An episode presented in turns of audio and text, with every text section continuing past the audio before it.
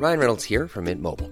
With the price of just about everything going up during inflation, we thought we'd bring our prices down. So to help us, we brought in a reverse auctioneer, which is apparently a thing. Mint Mobile unlimited premium wireless. Ready to get 30, 30, bit to get 30, bit to get 20, 20, 20, bit to get 20, 20, bit to get 15, 15, 15, 15 just 15 bucks a month. So, Give it a try at mintmobile.com slash switch. $45 upfront for three months plus taxes and fees. Promo for new customers for limited time. Unlimited more than 40 gigabytes per month. Slows. Full terms at mintmobile.com.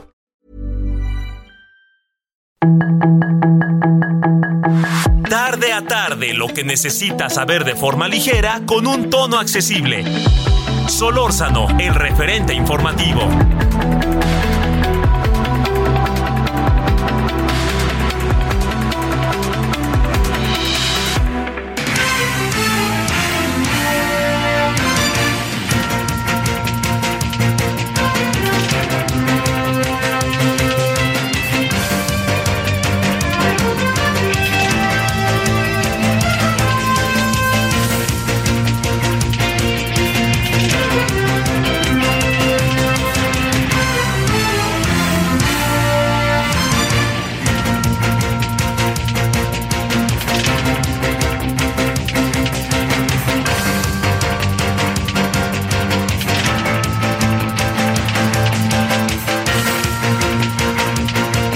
Buenas tardes, aquí andamos como todas las tardes agradeciéndole su presencia esta tarde de día martes. Estamos acabando el mes, estamos en el martes 28 de marzo del 2023, estamos en el 98.5 de FM, Heraldo Radio, eh, estamos en el Frente de la Noche, su servidor Javier Solórzano, todas, todos quienes hacen posible la emisión, le agradecemos. Hoy de nuevo andamos fuera. Ya ve que ayer estuvimos en el Tianguis Turístico, pues hoy andamos en la edición número 15 del Congreso de los Jóvenes, que es Impulsa el Hoy, Forma el Mañana. Es, eh, yo le diría que por muchos motivos, eh, es, eh, siempre acaba siendo, siempre acaba siendo importante el que se puedan reunir los jóvenes, en este caso de la Universidad Panamericana, se lo dice alguien que durante mucho tiempo participó y organizó y además que tuvo la fortuna de tener mucho trato con universitarios, más de universidades públicas que de universidades privadas, lo que no obsta para que consta, ¿no? Como luego dicen. Pero le cuento todo eso porque eh, es un congreso en donde hoy estuvo Claudia Sheinbaum. En la mañana fue muy interesante cómo empezó Claudia Sheinbaum, reconociendo que cuando entró medio le chiflaron y dijo, bueno, pues este, este es un, no es un auditorio este, favorable, ¿no? O un auditorio que tenga que ver con, que tiene que ver con formas de pensamiento distinta.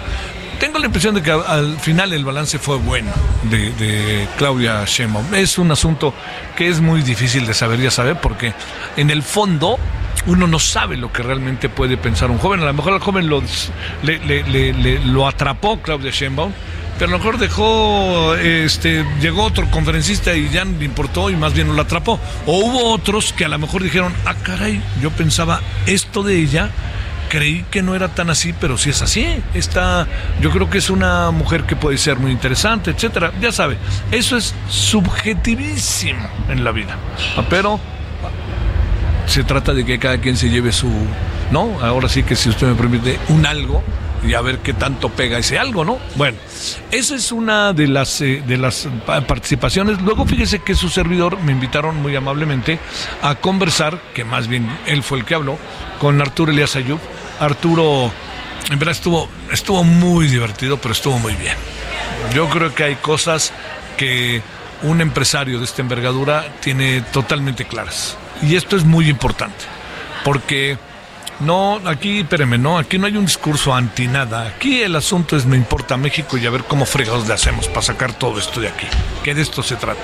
Bueno, eso fue este otra de las participaciones. Ahorita le confieso que ahora ya no sé muy bien qué sigue, pero ahí seguirán otras cosas. Mañana van a estar aquí Toño Moreno, eh, Charly Corral y todo indica que Kevin Álvarez, que son dos jugadores del Pachuca. Ella es la líder de goleo en esta temporada, por cierto. Eh, él es un lateral derecho eh, de, dimensiones. A mí me parece que es, eh, por lo que me cuentan los que saben de fútbol, un hombre que sí puede tener futuro. Y Toño Moreno es el director del Salón de la Fama. Entonces, Toño va a explicar el Salón de la Fama, va a explicar este maravillosísimo trabajo que hacen Pachuca y León. Pachuca allá en la capital de Hidalgo y León en un gran centro que tienen casi en frontera con Jalisco. Entonces, muchas cosas de las que vamos a ver, este, que van a ver los, los jóvenes, mañana pues, podrán platicar con ellos, verán y a ver qué piensan de todo esto. Bueno, esta es una parte de lo que ha pasado el día de hoy. Se lo cuento porque fue lo inmediato. Pero, pero, pero, pero. Hay otra cosa que pasó el día de hoy que yo creo que es muy importante, si usted me permite, tratar de de verla como en una amplia dimensión. Yo, yo, a mí me queda muy claro, muy claro, los muchos enconos y enojos este, que, que ahorita han surgido. Y con toda razón. 40 migrantes calcinados. Me acordé de los 72 de San Fernando. Me acordé lo que pasó hace pocos años en un tráiler en San Antonio otro tráiler que chocó en la carretera de Chiapas, que llevaba, todos llevaban migrantes. Me acordé de las muchas muertes de personas que no hemos tenido ni siquiera su nombre y apellido porque se han perdido en su intento por pasar en medio del desierto. Y mire que, perdone que sí se lo diga con absoluta este, en este caso con, la mayor de las, de las claridades, si usted me lo permite, me lo permite, es que su servidor tuvo oportunidad de estar en muchos de estos lugares y vio en primera fila muchas cosas lamentables. ¿Qué pasó hoy en la mañana o ayer en la noche, perdón, en Ciudad Juárez? Bueno, hay un centro de migración, es un centro del Instituto Nacional de Migración. Todo indica porque aquí vamos sumando las versiones, todo indica que a lo largo de las últimas horas varios migrantes fueron detenidos, detenidos retenidos, la palabra no es detenidos, ¿eh? retenidos, pues porque estaban tratando de cruzar a como de lugar hacia el otro lado. Eso es lo que parece. Fueron retenidos estaban ahí en el centro migratorio del Instituto Nacional de Migración, dependiente de la Secretaría de Gobernación, aunque hoy el secretario de Gobernación se quiera hacer un lado y diga que es la responsabilidad de Marcelo Ebrard. Ojo, señores, que me parece incluso que esta es una responsabilidad colectiva. No entiendo cómo el secretario de Gobernación puede caer en eso, ¿no? Uno diría, este hombre quiere ser presidente, pues tendría que tener una mirada más integral, pues de equipo, de todos estamos en el mismo equipo, ¿no? Échale la culpa al de junto, yo no fui. Espérame, pues ¿en qué equipo trabaja usted? ¿no? Es, realmente, a mí me pareció realmente muy lamentable. Pero bueno, más allá de ello, se lo dijo a un noticiero, creo que a profesora y al mediodía, y ahí está, ¿no? Para los que pudieran tener algún tipo de duda si lo dijo o no. Pero lo que sí le quiero decir es que lo que pasó fue que eh, estaban encerrados con candado. No puedo entender cómo hicieron eso. No entiendo cómo lo hicieron, entiendo que tienen que salir, pues quédense vigilando o alguna cosa así. Y de repente eh, todo indica que en el acto de protesta empezaron a quemar los colchones en los cuales duermen. Primera pregunta, ¿de dónde salió el dinero? ¿De dónde salió el fuego? ¿No? Si se supone que cuando entran no les permiten meter absolutamente nada. Segundo asunto, como para echarse a correr, ¿eh? Para echarse a correr sale el segundo asunto y ahora resulta que tiene que ver con ni más ni menos que este alguien dicen, aseguran que avienta un solvente sobre lo que ya estaba haciendo el fuego brutal. Tercero, quienes se encargan de tener el control, la vigilancia, etcétera, etcétera, se salen. O sea, lo ve uno en el video, se echan, se hacen un lado, Dios santo. Cuarto, 40 muertos. A ver, el presidente en la mañana, yo creo que da una explicación trompicada. Yo no creo que haya necesidad de... yo creo que en estas cosas es importantísimo ir paso a paso, paso a paso. A ver, el presidente dice que protestaron y como estaban protestando prendieron fuego y miren lo que pasó. Bueno, eso, eso no, no va por ahí, por ahí no va. ¿Por qué razón? Porque no, no, revictimemos, no revictimemos a las víctimas y tomemos en cuenta algo también muy importante. Ahí se lo, para que lo pensemos. la protesta tiene una razón de ser. Y entonces, por lo tanto, no vamos nosotros a, en medio de la protesta, revictimizar a los que están protestando por algo que están viviendo. Que este es otro asunto. Yo lo, yo, yo, a mí me parece que colocar comparativos, en este caso, eh, son de política baja. Le voy a decir por qué.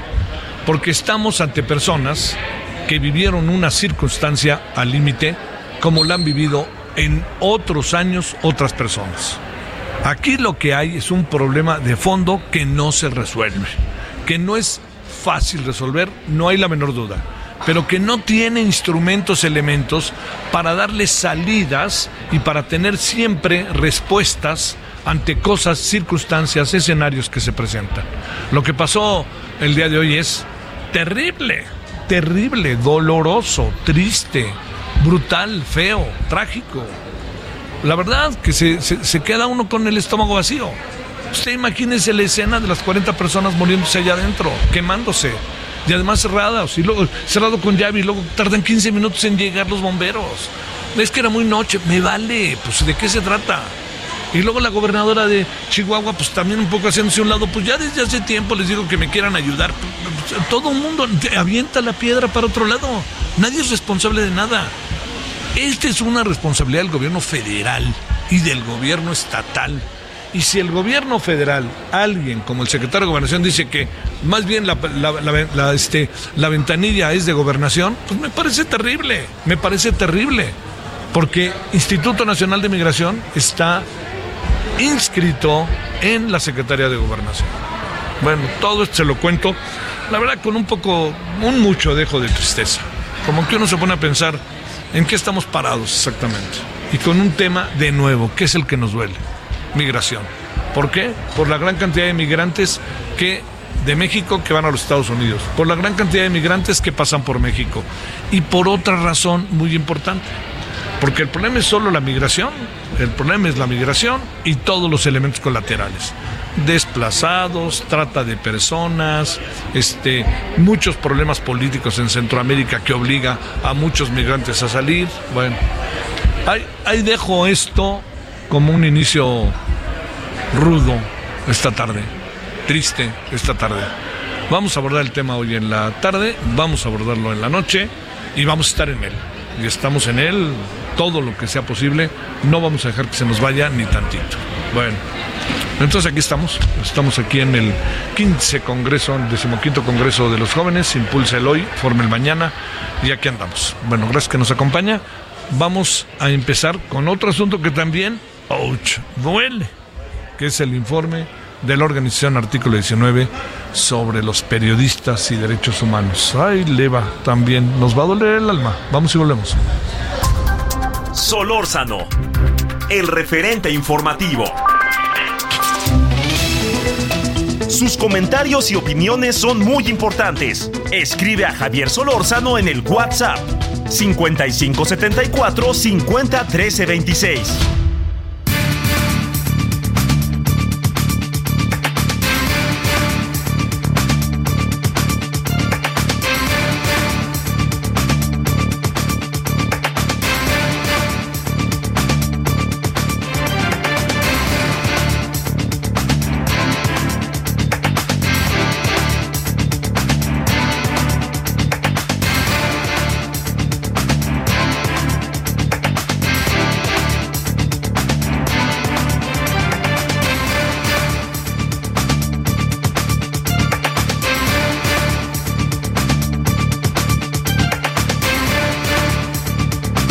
Vuelta, gracias que sigue con nosotros. Son las 17 con 13 en la hora del centro, día martes 28 de marzo. Bueno, eh, sigamos eh, con, nada más una última vuelta del asunto que tiene que ver con lo que pasó en Ciudad Juárez.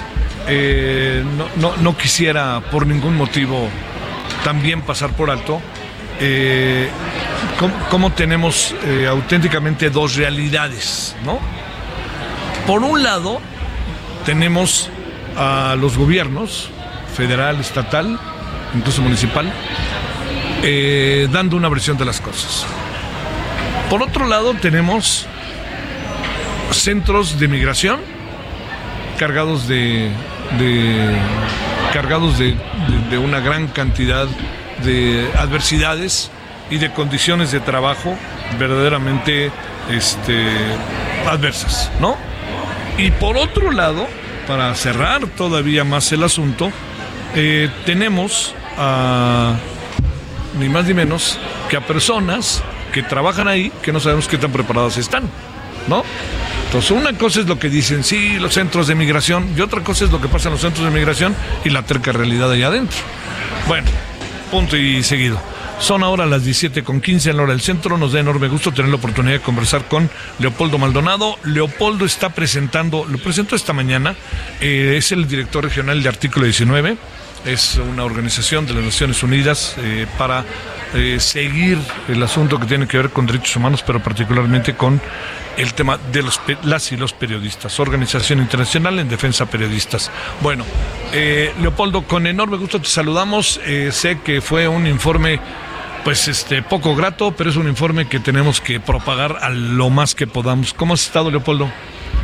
Hola Javier, muchas gracias por el espacio y un saludo a tu auditorio. Eh, Efectivamente, hoy presentamos nuestro informe Voces contra la Indiferencia, que da cuenta de la situación de la libertad de expresión en México y de la violencia contra la prensa que está perpetrando cada tres periodos. En el año más violento dejamos con 696 agresiones, pero además el más letal, como ya lo habíamos expuesto en este espacio, Javier, que con 12 a ver, ¿sabes qué? Este, a ver si me hacen el favor allá en cabina, si me hacen el favor de asegurar, de fijar bien la llamada con Leopoldo Maldonado. Estamos hablando del informe que presentó esta mañana en donde muchas cosas eran previsibles, pero lo que sí tenemos que hacer obligadamente es informar, informar, informar de lo que de lo que está pasando. Entonces, este, a ver si ya lo tenemos eh, esta, eh, a ver, no, no, a ver, eh, bueno, lo que le cuento este es que cada año eh, Artículo 19 presenta un informe. El informe que presenta, a ver, seguro sí, señor Daniel allí en el estudio, seguro sí. Bueno, a ver. No te, si no te importa, Leopoldo, vamos a empezar así que desde cero y nos vas contando qué fue lo que hoy pasó en tu informe eh, de este 2022, del pasado 2022. Adelante, Leopoldo. Sí, pues eh, te decía Javier que es el año más violento contra la prensa del cual tengamos registro, con 696 agresiones contra la prensa, es decir, una frecuencia de una agresión por cada 13 horas, pero además el más letal, el año más letal para la prensa, 12 periodistas asesinados, un número que solamente se equipara con el 2017 que ya había sido pues en la lista de, esta en esta infame lista de periodistas asesinados el más el más letal. Eh, damos cuenta de que las instituciones del Estado mexicano no funcionan para prevenir esta violencia, para proteger a la prensa y mucho menos para garantizar justicia y reparación a las víctimas. Y también hablamos ampliamente del espionaje, un tema que hemos, del cual hemos expuesto junto con otras organizaciones y en los medios de comunicación, cómo se ha utilizado en contra de periodistas y defensores y cómo lejos de que se llame a rendir cuentas a las instituciones implicadas, en este caso a la Sedena, el presidente ha optado por negar los hechos y atacar a los mensajeros, denostar a las víctimas. Entonces es una situación muy grave que contradice el discurso oficial que prácticamente dice que hay libertad de expresión y no hay impunidad. La impunidad es del 98% y buena parte de la prensa en México, sobre todo fuera de la capital del país, vive amedrentada. Oye, eh, a ver, eh, cuando se habla de que si hay libertad de expresión por parte del presidente, ¿cuál es el argumento que uno podría eh, poner como enfrente para tratar de que de entender lo que pasa, Leopoldo?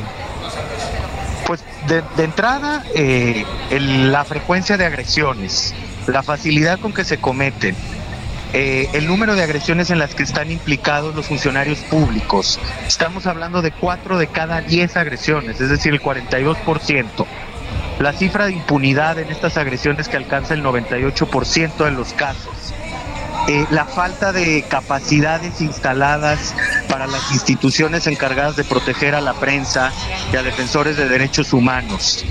Eh, como las comisiones ejecutivas de víctimas, que obviamente atienden a todo tipo de víctimas, incluidas los periodistas, son verdaderos elefantes blancos. Y cómo se ha cooptado en la lógica política a la Comisión Nacional de los Derechos Humanos y a otras instituciones supuestamente autónomas, como las fiscalías. Entonces, evidentemente estamos en una situación muy lamentable en donde se agrede a la prensa, pero tampoco se rinde cuentas por parte de los agresores. Eh, ¿qué, hacemos eh, finalmente con el informe? ¿Qué, ¿Qué, pasa con este informe?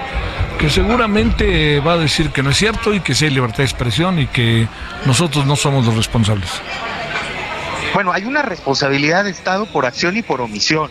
De hecho, déjame decirte, Javier, que hicimos un monitoreo de las mañaneras eh, identificamos al menos 176 eventos de estigmatización contra medios de comunicación y organizaciones de la sociedad civil y 33 de esos eventos constituyen verdaderos ataques contra la prensa cometidos por el propio presidente.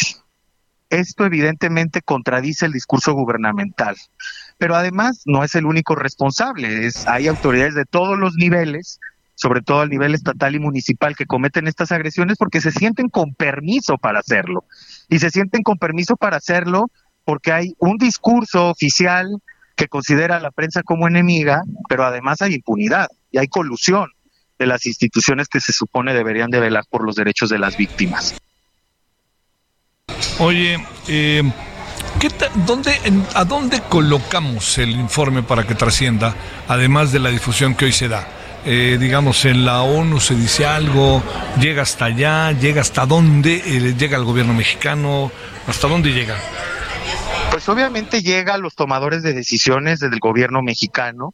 También es un informe eh, dirigido a los gobiernos estatales. Por ejemplo, es inédito cómo ahora Yucatán se coloca como la segunda entidad con más agresiones contra la prensa y cómo el gobierno actual eh, ha desplegado en Yucatán toda una estrategia de persecución judicial contra periodistas. Entonces llega a todos los niveles y hoy en la presentación del informe en el Museo Memoria y Tolerancia estuvieron presentes también integrantes del cuerpo diplomático en México de diferentes embajadas, estuvo la ONU, estuvo la UNESCO entonces, por supuesto que también está llegando a los organismos multilaterales y a otros países para dar cuenta de la situación que está padeciendo México. Creo que esto es muy importante. Claro, ese es además otro punto más de partida. Déjame nomás este, cerrar, Leopoldo. Eh, este, ha sido también motivo de estigmatización y hasta escarnio, artículo 19 en las mañaneras, en más de alguna ocasión. ¿eh? Así es, Javier, es lamentable porque al final nosotros seguimos haciendo el trabajo de siempre. Cuando el gobierno actual, antes era oposición, retomaba nuestros informes, retomaba nuestras investigaciones, nuestras denuncias, sus simpatizantes también, pero ahora somos considerados pues como adversarios o enemigos. Eh, eso pues como dimos cuenta hace ya cuatro meses, eh, eh Javier, pues dio pie a diversos actos contra nuestra seguridad y nuestra integridad personal, ¿no? Que denunciamos en diciembre pasado. Entonces, evidentemente estamos en una situación muy difícil, pero lo que sí puede tener seguridad, certeza el auditorio es que no nos vamos a callar y vamos a seguir denunciando. Leopoldo, pues este, como bien sabes, te mando además un gran saludo y propaguemos lo más que podamos este informe, como lo hacemos todos los años, y seguiremos, este, como tú lo sabes, este, tratando de conversar contigo, esperando que no surjan muchas cosas que inevitablemente van a surgir. Te mando un saludo. Muchas gracias, como siempre, Javier. Un abrazo. Un abrazo para ti. Bueno, este, son ahora las 17, casi con 24 horas del centro. Eh, ah, mire, es que fíjese, déjeme nomás plantearle un, un asunto que creo que puede ser, eh, me parece de, primera importancia para, para entender el tema este de la libertad de expresión. El gobierno eh, asegura que no tiene, que no reprime la libertad de expresión. Y eso eh, yo no neces yo, yo, yo no alcanzo a ver que de manera estricta eh, no pase. ¿Qué quiero decir? Que el yo creo que el gobierno respeta la libertad de expresión y trata de respetarla al máximo. Pero es igual de importante la libertad de expresión que crear condiciones para la libertad de expresión. Y es una con otra, otra con una, ¿eh? Una con otra y otra con una. Y eso que tiene que ver con crear condiciones para libertad de expresión, yo diría que este gobierno está lejos de ello. Pausa.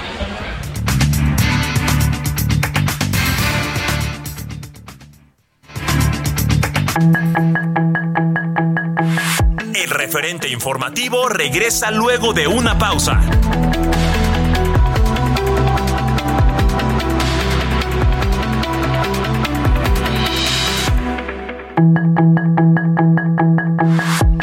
De regreso con el referente informativo.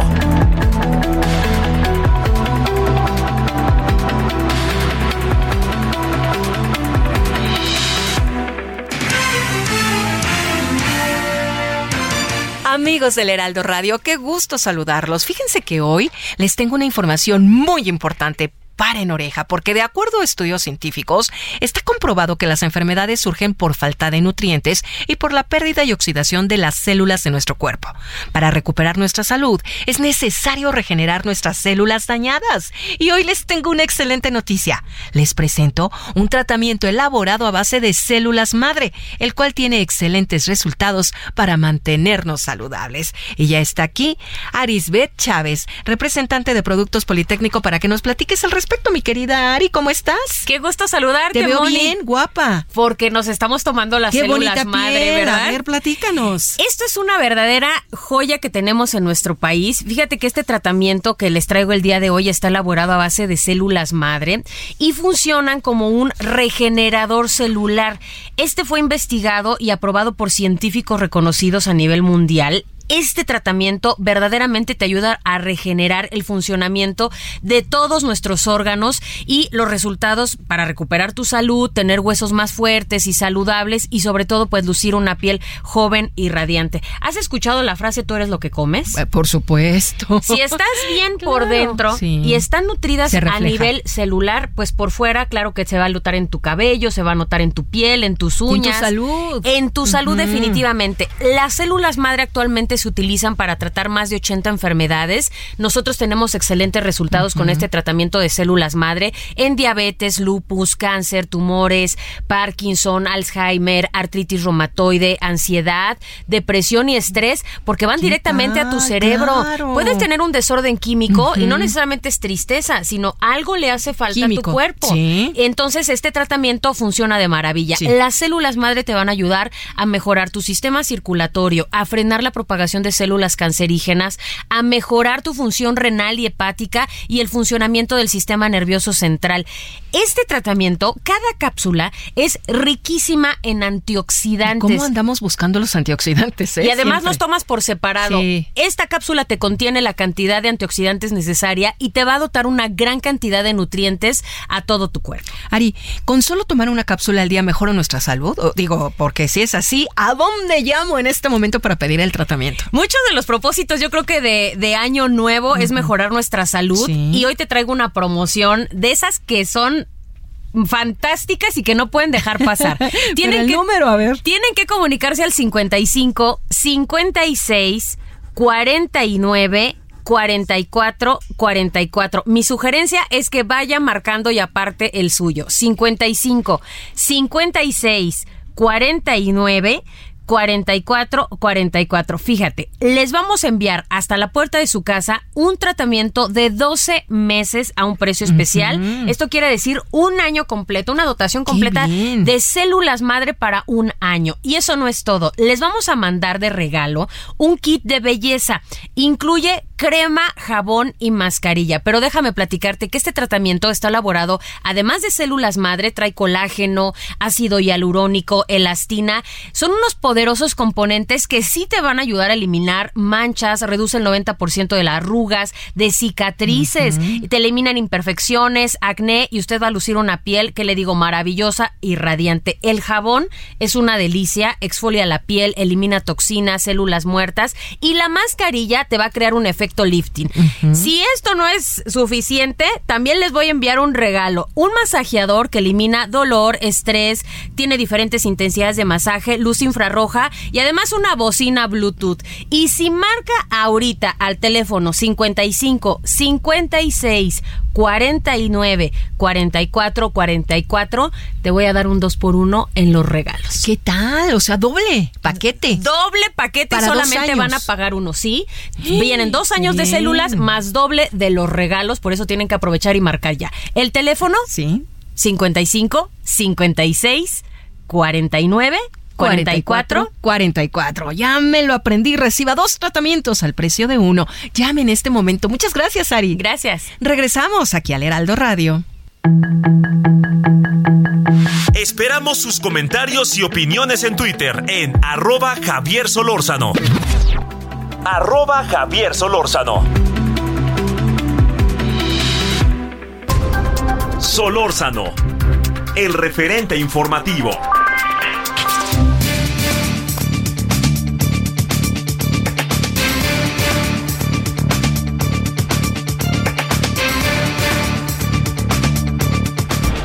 Bueno, ahora son las 17.35 en la hora del centro. Hay, diversos asuntos que uno no puede pasar por alto a pesar de que algunos no son estrictamente de nuestro entorno inmediato, inmediato, ¿no?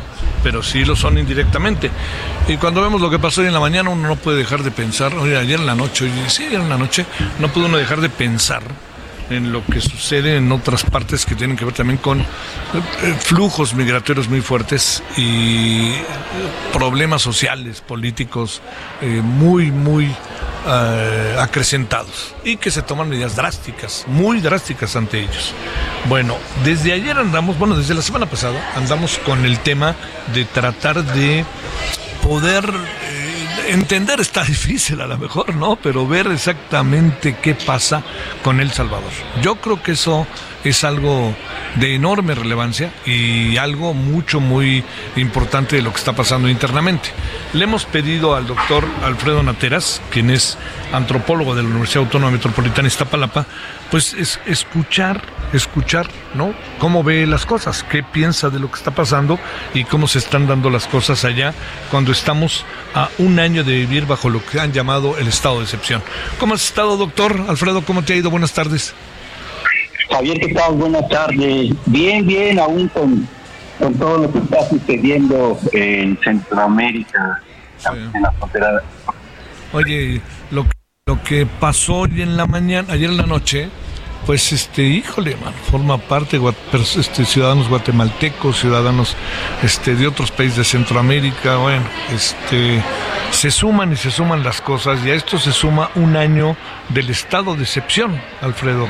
¿Qué, qué exactamente, qué balance sacas de todo esto? eh? Mira, desde algún lugar, eh, lo de la tragedia del incendio en la estación migratoria eh, de Juárez, pues tiene que ver también con el asunto, la imagen. También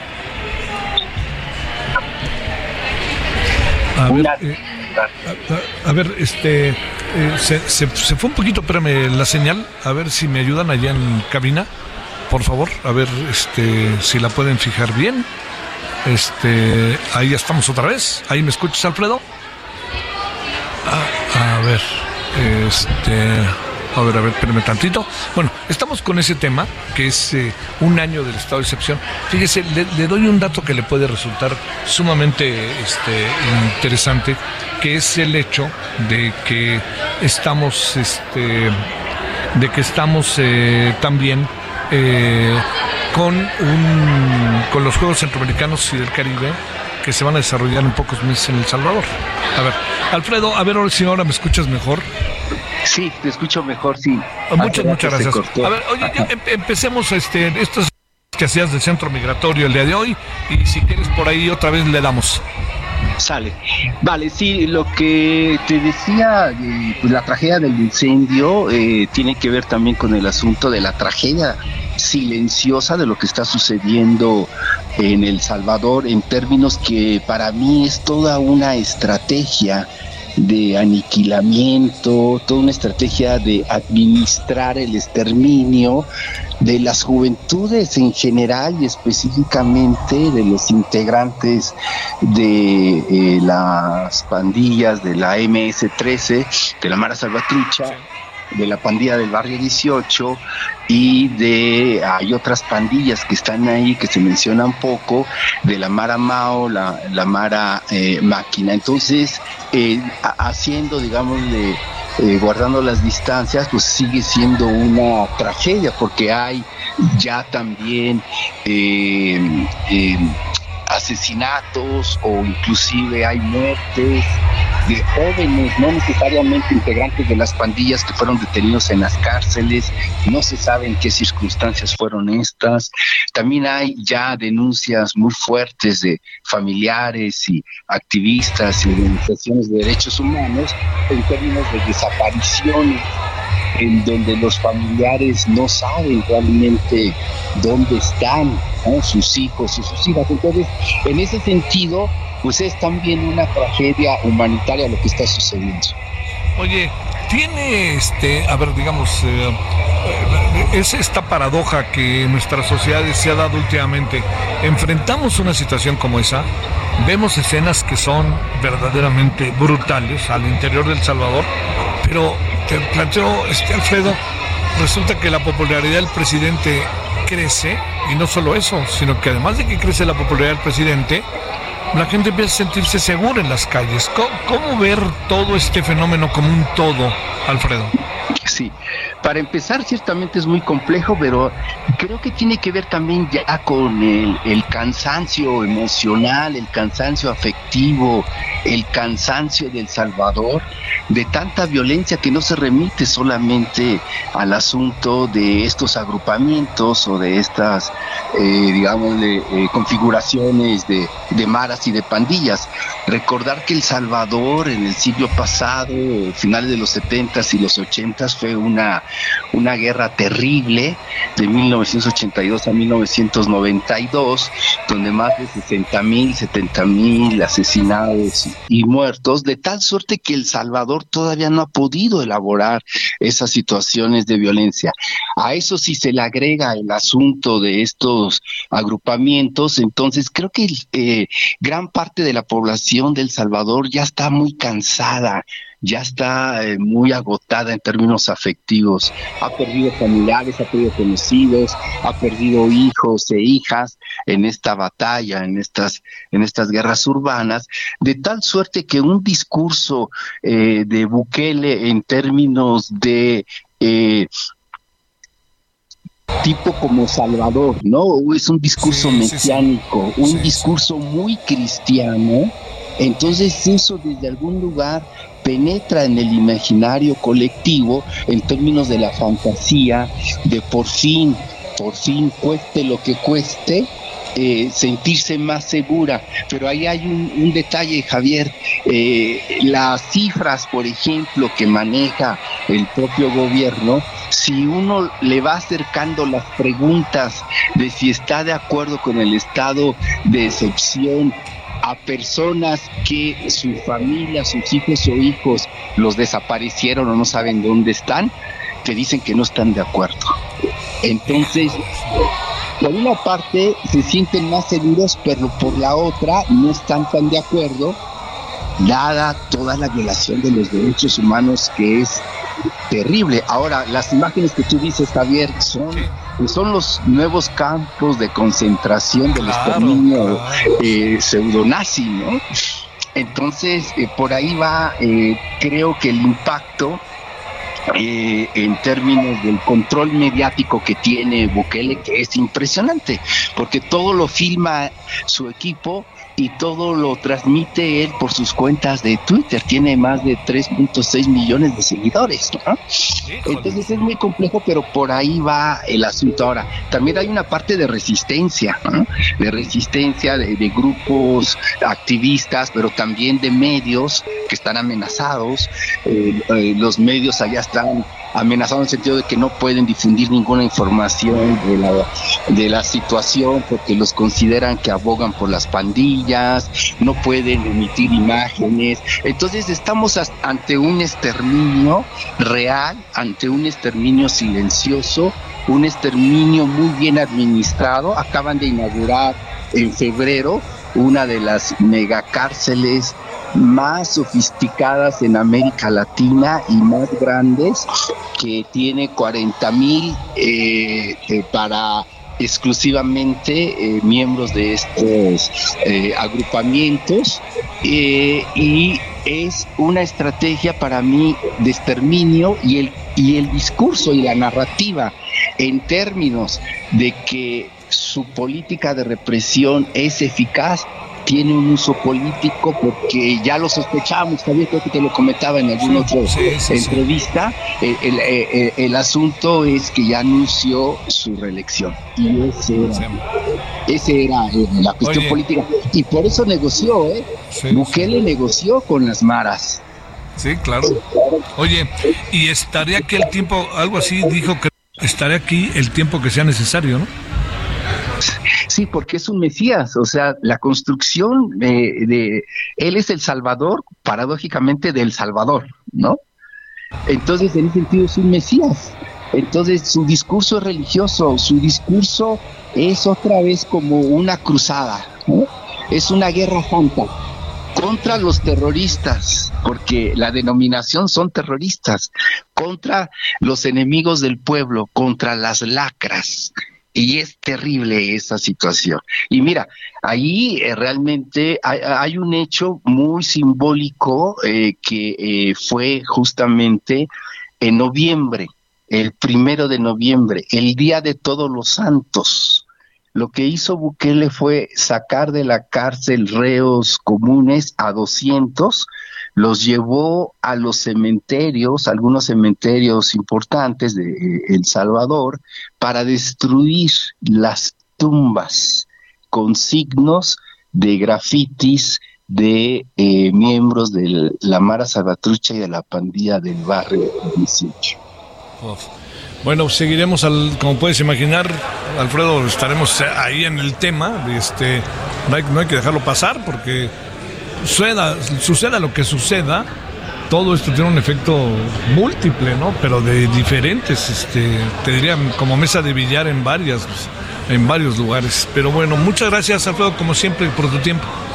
No, para ti, y, nada más deja decir algo rapidísimo. Yo creo que eh, es el momento ahorita de ya eh, se está reconfigurando la, eh, pues las cuestiones del activismo en términos de ciertamente no dejar que este discurso, que además es un discurso que le encanta a la ultraderecha, en términos, incluso ya hay políticos mexicanos que, que anuncian la medida de Bukele eh, para solucionar los problemas de la violencia. Un gran saludo. Gracias, Alfredo. Buenas tardes. A ti, buenas tardes. Bueno, son ahora las 17:47 en hora del centro. El doctor Héctor Antonio Padilla, profesor de la Universidad Autónoma de Ciudad Juárez.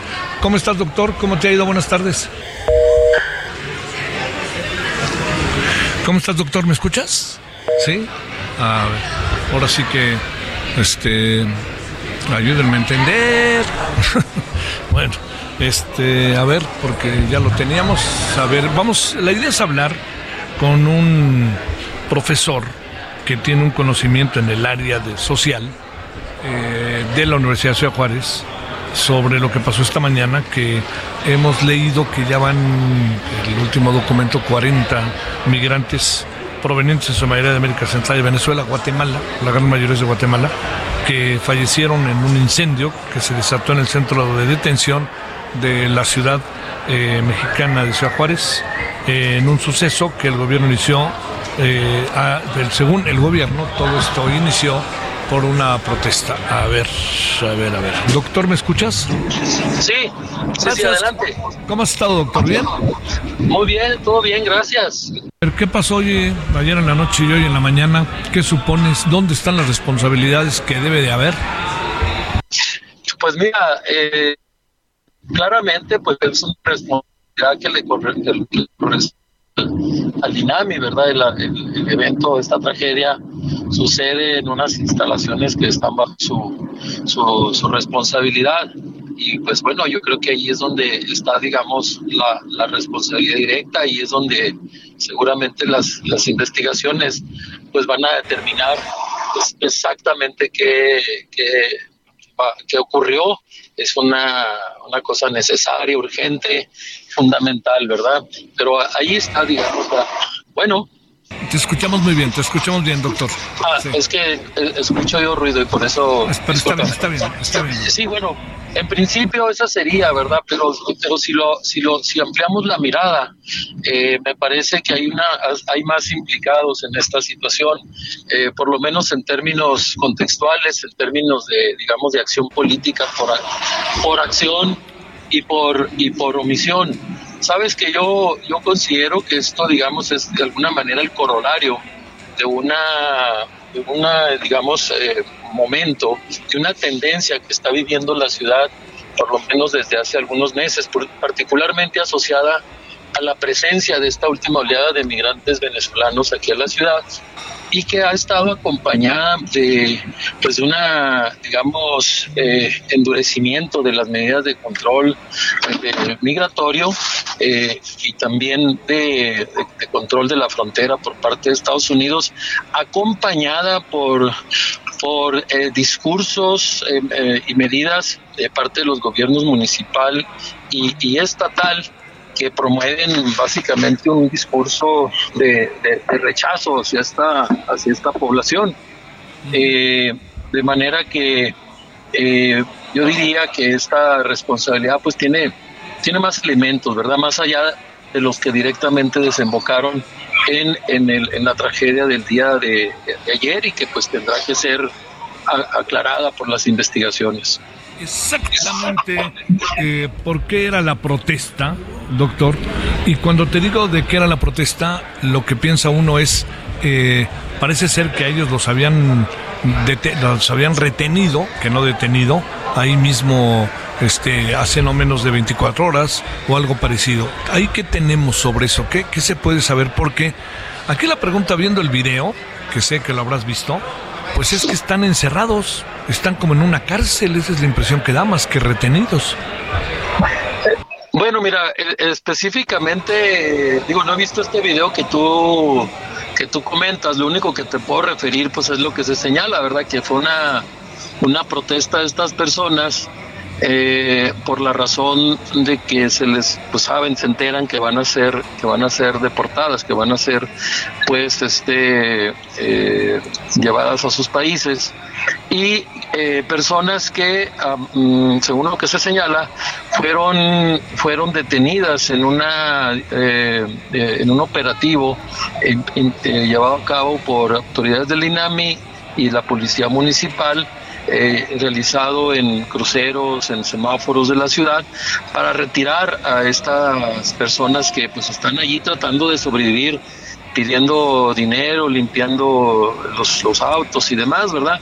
Que son cosas que se han estado diciendo de una manera muy agresiva eh, eh, por parte de, muy, de, una buena parte de la población hacia estas eh, personas, ¿verdad? Entonces, este, pues bueno, eh, directamente tiene que ver con, el, con, con, esto, ¿verdad? Es, es, lo que se dice, que ese es el, eh, esa fue la protesta, ¿verdad?